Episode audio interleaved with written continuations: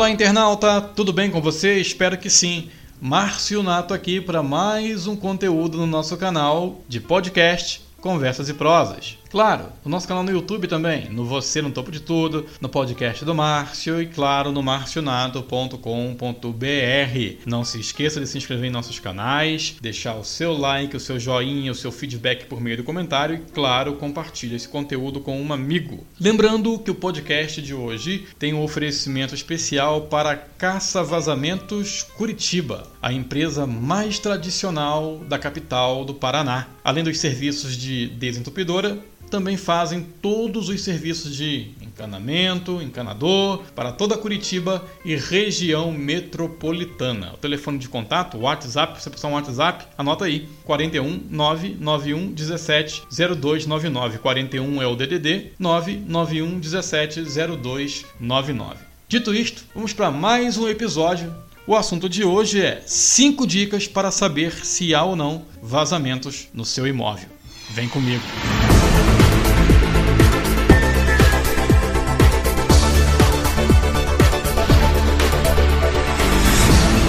Bom, na série Caça Vazamentos, vamos falar então sobre 5 dicas para você saber se há ou não problema de vazamento de água no seu encanamento. Você e sua família fazem de tudo, fazem o que pode para tentar economizar, poupar água. E mesmo assim, no final do mês, quando vem a fatura, a conta vem lá em cima. Nossa, mas como é que se explica isso? Se eu estou tentando economizar, como é que pode a minha fatura vir tão alta? Como é que isso se explica? Há diversos motivos para você gastar mais água do que deveria, principalmente se as instalações já forem muito velhas. Isso é um grande problema. Uma das coisas mais comuns que causam esses gastos, e muitos não percebem, é a presença de vazamento na tubulação, encanamento, enfim. E isso é algo que pode ser corrigido logo que for identificado o problema. Ou seja, as pessoas às vezes não dão muita confiança, mas o simples fato de você ter um vazamento oculto pode dar muito prejuízo no final do mês. Então vamos lá, cinco dicas básicas que podem te ajudar a saber se em sua unidade há ou não vazamento de água.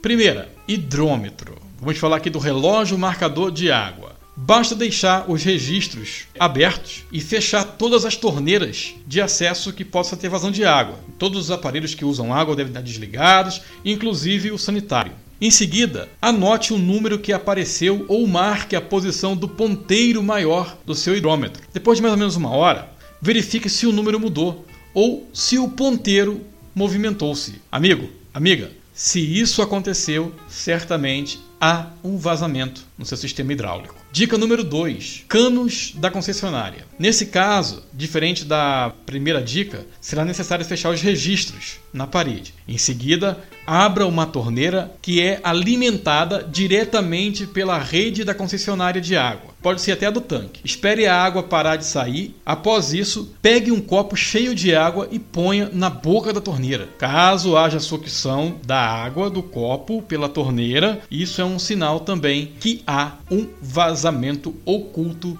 no cano alimentador da rede. Ou seja, o cano que vem direto da rede para sua casa pode estar com um problema de vazamentos. Terceira dica: canos alimentados pela caixa d'água. Outra maneira de verificar é executar um caça-vazamento nos canos é realizado o seguinte procedimento: fecha todas as torneiras, desligue os aparelhos que usam água, feche bem a torneira que dá acesso à boia da água da caixa d'água, impedindo assim que a água entre dentro da caixa. Feito isso, marque na própria caixa o nível da água. Depois de uma hora, uma hora e meia, meia hora, verifique se a água baixou. Caso o resultado seja positivo, afirmativo, há vazamento na canalização ou nos sanitários alimentados pela caixa d'água. Quarta dica: isso aqui é para você que mora em edifícios.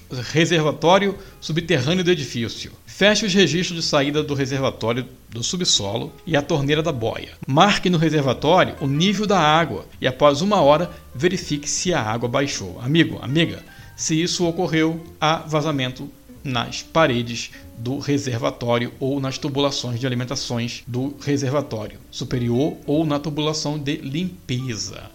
Quinta e última dica, essa é a mais simples de todas, é o vaso sanitário. Jogue borra de café no vaso sanitário. Após fazer isso, o normal será que a borra fique depositada no fundo do vaso. Caso contrário, é sinal que há vazamento na válvula ou na caixa de descarga. Nas bacias cujo a saída da descarga for para trás, ou seja, em direção da parede, deve-se fazer o procedimento tirando toda a água do sanitário, também da bacia. Se a bacia voltar a acumular, ou seja, se voltar a encher de água novamente, há vazamentos na válvula ou na caixa de descarga. Preocupe-se com todo e qualquer tipo de vazamento, meu amigo. Qualquer tipo de vazamento, pelo menor que seja, pode causar muito prejuízo. Preste bem atenção. Uma torneira, se ela está pingando, por exemplo, troque a borrachinha. Uma torneira gotejando pode desperdiçar até 46 litros d'água por dia. Inacreditável, mas é assim que funciona.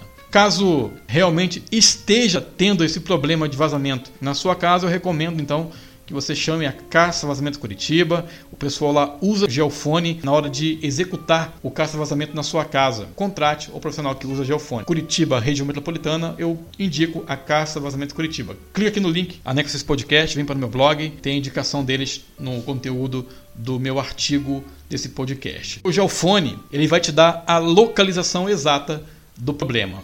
Já falei sobre isso aqui em outros conteúdos, só você clicar aqui no link anexo ao podcast, você vai para o meu blog e vai achar esses conteúdos lá no meu blog, no marcionato.com.br, tá bom? Não se esqueça de se inscrever no canal no YouTube, não se esqueça de seguir esse canal de podcast, compartilhar com seus amigos, dar joinha e, claro, vamos levar coisas boas às pessoas, porque de coisa ruim o mundo já está cheio. Um abraço e eu espero você num próximo episódio. Tchau, tchau, Deus te abençoe. Fui!